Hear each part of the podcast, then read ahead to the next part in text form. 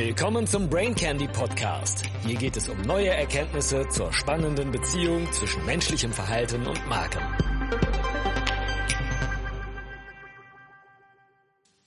Brain Candy Nummer 73. Der heilige Krieg zwischen In-Group und Out-Group verhindert den dringend notwendigen wissenschaftlichen Diskurs in der Pandemiebekämpfung. Das ist hoffentlich mein letztes Brain Candy zur Corona-Pandemie. Ich habe mich über ein Jahr aus der Diskussion rausgehalten. Schließlich gibt es zu viele Stimmen zu Corona, aber da sich im gesellschaftlichen Verhalten international so faszinierende Muster zeigen, werde ich noch einmal schwach. Und uns ermutigen, Groupthink zu erkennen und bewusst zu verlassen. Zu Beginn der Pandemie sagte unser damaliger Gesundheitsminister Jens Spahn, wir werden einander viel verzeihen müssen. Habt ihr tatsächlich Entschuldigung gehört? Oder doch nur ein penetrantes Selbstlob der Regierenden?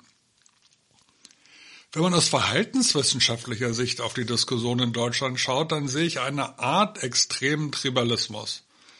Es gibt augenscheinlich nur noch zwei Volksgruppen, die einander spinnefeind sind. Die Impfgegner und die Impfbefürworter. Das ist aber nicht für mich der Aha-Moment, dass sich hierin nicht die Erkenntnis zeigt. Für mich liegt der ganzen Sache eher das Prinzip von In-Group und Out-Group zugrunde. Und zwar in einer so radikalen Form, wie sie mir in der Wucht noch nicht begegnet ist. Es scheint keinen dazwischen mehr zu geben. Einerseits haben wir die riesige Gruppe der, nennen wir sie der Einfachheit halber, Covidisten. Also der Gruppe, die alle Kraft darauf verwendet, das Virus zu bekämpfen. Hier wird eine Grundüberzeugung geteilt, dass man das Virus mit den richtigen Maßnahmen beherrschen kann und muss. Und hier sammeln sich folgerichtig auch alle Latentpaniker.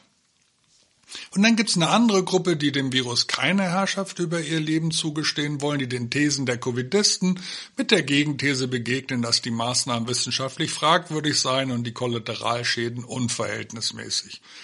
Wir hätten es mit einer Art Grippe zu tun, um das es in Wahrheit eigentlich um Profite geht, von Big Pharma bis zu alternativer Gesellschaftsordnung. Dieser kleinere Volksstamm wird von den Covidisten abschätzig die Covidioten genannt. Warum spielt seit Beginn der Pandemie die Syntheseposition keine Rolle? Es gibt aktuell keine reichweitenstarke dritte Kraft. Die interessierte Masse versammelt sich in einem der beiden Stämme, hält die eigene Haltung für alternativlos. Den Mitläufern im Stamm gibt es das Gefühl, dass man sein Leben im Griff hat, dass man selbstwirksam ist, auch wenn man unter den Gegebenheiten etwas leiden muss. Diese Entbehrung gepaart mit der Sicherheit, die Pandemie zu verstehen, ist psychologisch sehr wertvoll und man sieht aus seinem gruppennützigen Verhalten Selbstbestätigung. Sowohl wenn man den unablässigen Warnungen von Lauterbach damit einfach Glauben schenkt, als auch wenn man Puls bekommt, sobald man irgendwo lesen muss, Lauterbach warnt. Verblüffend war für mich, wie rigide der Stamm der Covidisten agiert.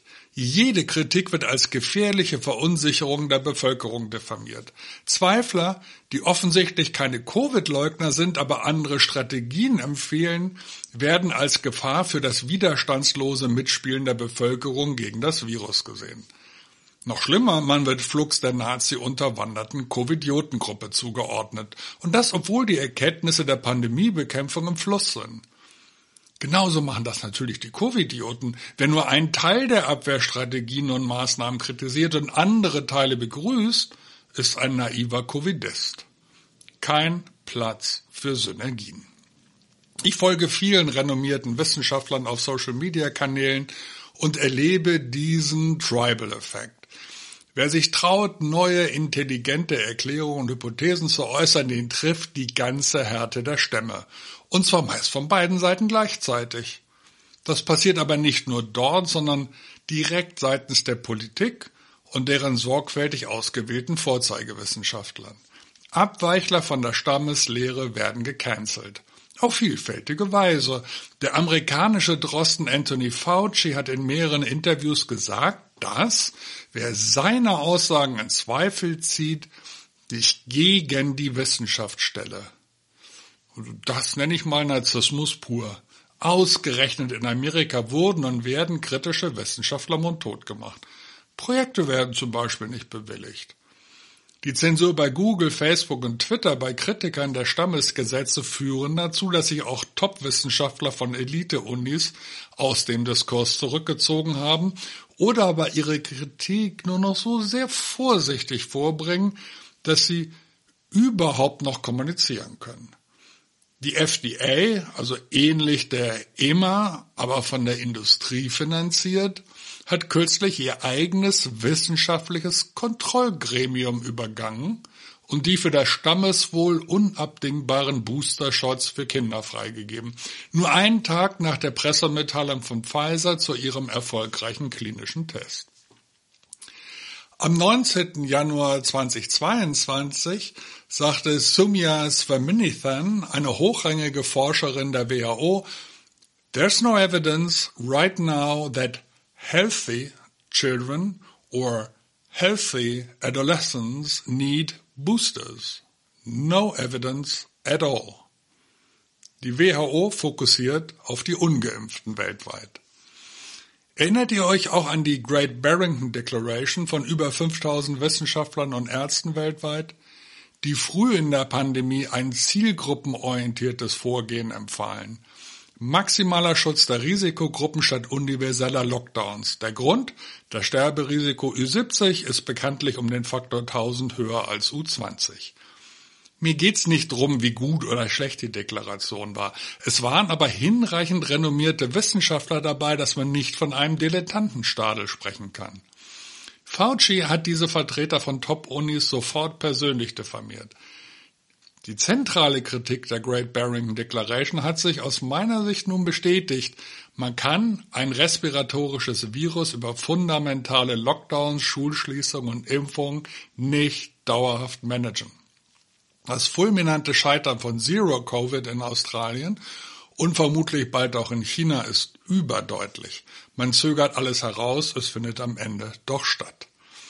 Die Stammeszugehörigkeit hat selbst krasse Prognosefehler ignoriert. Erinnert ihr euch noch an die ersten Vorhersagen des Imperial College of London?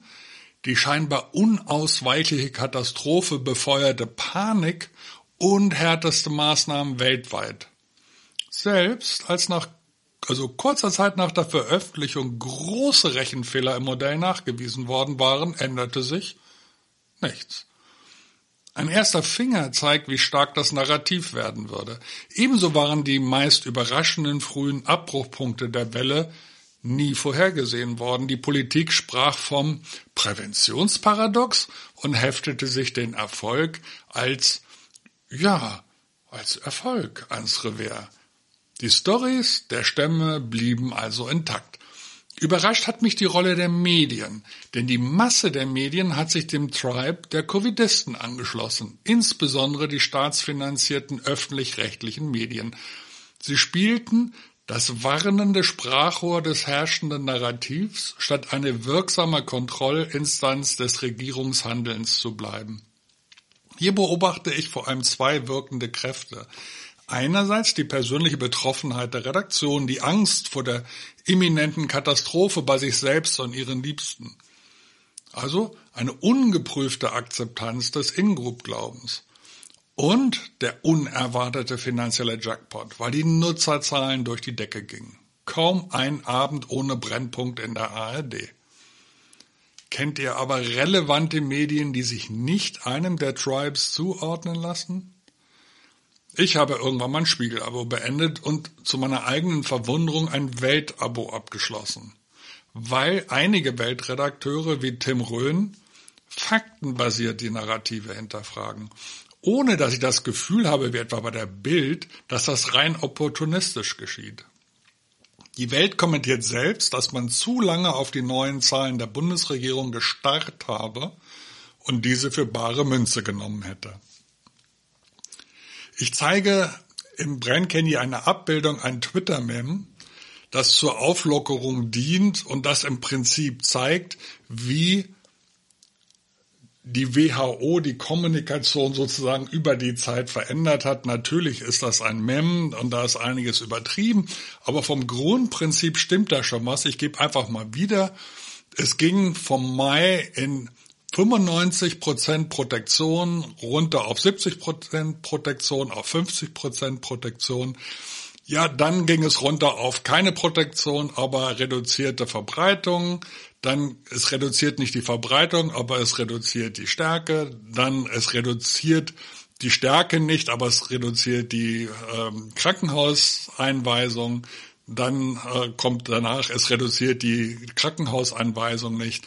Ähm, aber du stirbst nicht und dann äh, als letztes äh, du stirbst, aber du gehst, äh, kommst in den Himmel. Also natürlich eine drastische Übertreibung, aber auf der anderen Seite ein gutes Mem, um zu zeigen, was eines der Bevölkerung mal zwischenzeitlich fest versprochen worden ist. Und noch ein großer Effekt ist mir aufgefallen. Die Häuptlinge des Covidisten-Tribes wälzen die Last auf die Stammesindianer ab. Der Kampf gegen das Virus lastet fast ausschließlich auf den Schultern der Bevölkerung. Die Indianer müssen Kontakte einschränken, sich impfen lassen, müssen auf Kultur und Sport verzichten, dürften Handel und Restaurants nur mit 2G besuchen. Sollen möglichst ins Homeoffice, aber auf jeden Fall gleichzeitig die Kinderbetreuung der geschlossenen Schulen und Kindergärten stemmen. Kinder wurden und werden in strenge Sippenhaft genommen, um die verschreckten Erwachsenen zu schützen. In einer der wichtigsten Phasen ihrer Persönlichkeitsentwicklung. Laut einer aktuellen deutschen Studie sind nur sehr wenige Kinder an Covid gestorben und darunter kein einziges, kein einziges gesundes Kind. Während Lauterbach zu jeder ihm gebotenen Talkshow reiste und reist. Und Boris Johnsons Truppe in Downing Street 10 Partys feierte, während die Queen allein und einsam von ihrem Ehemann Abschied nehmen musste. Aber das ist ärgerlich, aber nicht darauf oder das, worauf ich hinaus will, denn Regierungen haben weltweit konsequent Maßnahmen vermieden, für deren Umsetzung man vor allen Dingen selbst verantwortlich gewesen wäre. Und das geht nur unter eklatanter Missachtung von wissenschaftlichen Erkenntnissen. Der mit Abstand schwerwiegendste Fall ist, dass man die meisten Maßnahmen immer noch auf Basis der ursprünglichen Tröpfchenübertragungshypothese ausrichtet. Selbst die WHO ist nur ganz unauffällig zurückgerudert. Tröpfchenübertragung platziert die Verantwortung allein auf den Bürger. Der muss Abstand halten, soll untaugliche klinische Masken tragen, auf Urlaub verzichten, soll Flächen und Hände desinfizieren. Geschäfte und Restaurants investierten in fast nutzlose Plexiglasabsperrungen. Schüler wurden in Glaskäfige gesetzt, kein Scherz. Aerosolforscher haben schon Mitte 2020 auf die zentrale Bedeutung der Aerosolübertragung hingewiesen. Aerosole sind in Innenräumen viel gefährlicher, da sie weite Distanzen überbrücken können und lange in der Luft hängen. Deswegen stecken sich viele auf dem Klo an, weil der Vorgänger nicht nur eine Duftwolke hinterlässt. Wir haben übrigens bei K&A seit September 2020 Luftreiniger, inzwischen pro Mitarbeiter einen großen. Man darf sich ein leichtes, laufendes Meeresrauschen vorstellen. Die Anerkennung der Aerosole hätte aber die Verantwortung auf die Politik und die öffentliche Verwaltung geschoben. Man hätte konkrete Vorgaben machen müssen, wie Innenräume genau belüftet werden müssen, welche Filterung notwendig ist, in Büros, Fabriken, öffentlichen Verkehrsmitteln und man hätte als öffentlicher Arbeitgeber und Betreiber von Amtsstuben, Schulen und Universitäten auch liefern müssen. Das ist nicht passiert. Das Virus wird in Restaurants über unwirksame 2G-Regel bekämpft und durch kurzzeitiges sinnfreies Maskentragen. In Italien herrscht Maskenpflicht. Draußen. Komplett gaga.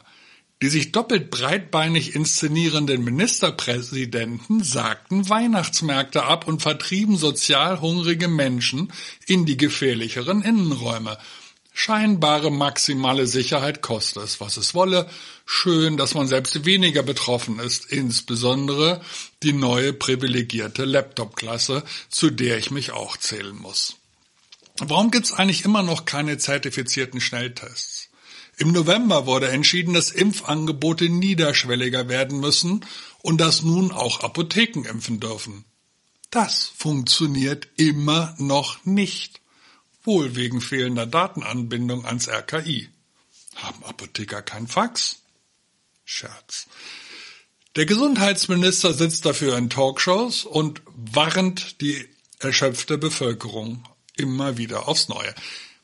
Inzwischen sind PCR-Testkapazitäten Mangelware. Angeblich hat die Stadt Wien inzwischen mehr Kapazitäten als Deutschlands gesamt. Ein Aufschrei bleibt weiter aus. Die In-Group stellt sich schützend vor die Handelnden. Für die Konzeption wirksamer Maßnahmen bräuchten wir dringend qualitativ hochwertige, detaillierte und aktuelle Daten. In Deutschland haben wir stattdessen ein Corona-Datennebel. Keiner hat scheinbar einen Plan, wie man datenschutzkonform zeitnah detaillierte Gesundheitsinformationen erhebt. Das scheint aber die Entscheider nicht zu stören. Schließlich entzieht man sich so elegant der transparenten Überprüfung von Maßnahmen. Bayern, Mecklenburg-Vorpommern und Hamburg haben drastisch falsche Zahlen vom Verhältnis von Geimpften zu Ungeimpften im Krankenhaus geliefert und damit das Narrativ der Pandemie der Ungeimpften gestützt. Mit einem Schulterzucken geht man zum nächsten Tagungsordnungspunkt. Es fehlt die dritte Kraft. Übrigens sind nicht einmal die Daten auf der Seite des Gesundheitsministeriums aktuell. Aber da soll sich der informierte Bürger ja die neuesten Informationen holen. Schlechte Daten sind mit Schuld daran, dass wir zu wenig über die Risikogruppen für schwere Krankheitsverläufe wissen, sogenannte Komorbiditäten. Und die finden nicht nur im Alter statt. Starkes Übergewicht wird weltweit mit besonders schlechten Covid-Verläufen in Verbindung gebracht. Starkes Übergewicht ist ein weit verbreitetes Problem und auch hier liegt ein Hund begraben. Die Politik will gar nicht wissen. Da bisher alle Initiativen dem Wachstum der Körper mit der Einheit zu gebieten gescheitert sind, müsste hier die Politik mit einem echten Kraftakt reagieren und sich dabei mit sehr vielen Marktkräften anlegen. Es passiert natürlich nichts. Für sein Übergewicht ist der Bürger verantwortlich und überhaupt, wer will sich heute schon dem Vorwurf des Fettshamings aussetzen? Da sucht man lieber nach einer Parlamentspoetin. Und noch ein eklatantes Handlungsversagen. Nach zwei Jahren Pandemie haben wir weniger statt mehr Intensivbetten. Müssen sich die Bürger eben einschränken. Da hat das Klatschen auf Balkonen leider nichts bewirkt. Die eigenen Maßnahmen zu überprüfen ist bei den Häuptlingen der Covidians uncool. Lauterbach sagt, dass die Maßnahmen der Politik nicht mit den explodierenden psychischen Problemen bei Kindern und Jugendlichen zusammenhängen. Auch nicht mit der um das Dreifache gestiegenen Suizidrate bei Kindern im Frühjahrslockdown 2021. Deutsche Kinderpsychiater erleben das ganz anders. Die Brown University hat die Gehirnleistung bei Kindern in 2020 und 2021 untersucht und reduzierte verbale, motorische, kognitive Leistungen gegenüber den vor der Pandemie Geborenen festgestellt. Es ist so unfassbar traurig. Ich hoffe inständig, dass die Prognosen von dauerhafter Entwicklungsstörung sich nicht bewahrheiten, bin aber überhaupt nicht optimistisch. Kann ich zum Abschluss einen positiven Ausblick geben? Ja und nein. Ich erlebe, dass Omikron ein Beschleuniger sein könnte, denn plötzlich haben sehr viel mehr Menschen eine konkrete Berührung und dieser neue Kontext kann die Wahrnehmung und die Angstneigung deutlich verändern. Wenn im eigenen Umfeld tatsächlich Infizierte sind, und diese hoffentlich eher milde Verläufe haben, werden mehr Menschen die Vorsichtsappelle hinterfragen. Selbst Drosten setzt sich bereits spürbar von den Dauerwarnern Wieler und Lauterbach ab, der übrigens gerade noch über eine schlimme fünfte Welle durch einen noch unbekannten Delta-Mutanten orakelt. Und dabei könnte ein aktueller taktischer Fehler von Lauterbach der Stein sein, der das Fass zum Überlaufen bringt.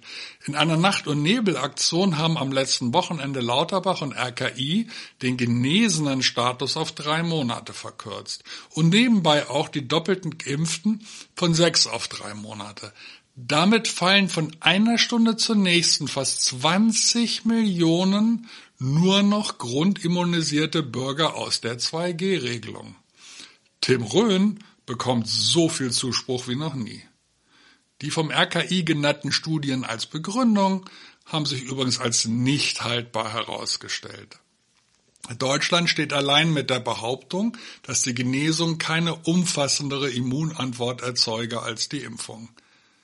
Der gleiche Lauterbach darf dann zwei Tage später bei Lanz die Aussage treffen, dass man in UK mehr lockern dürfe, weil dort mehr Menschen geimpft seien. Das Redaktionsteam von Lanz ist nicht in der Lage, einen schnellen Faktencheck zu machen. Deutschland führt in dem Spiel mit 72 Prozent zu 70 Prozent.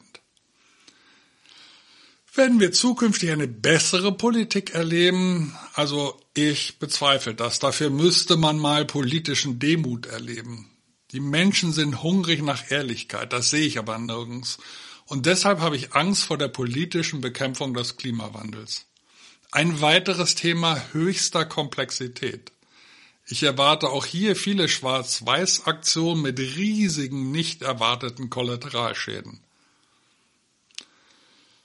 Ja, schade, dass ich dieses Brain Candy nicht mit einem zuversichtlichen Abschluss versehen kann. Oder vielleicht doch.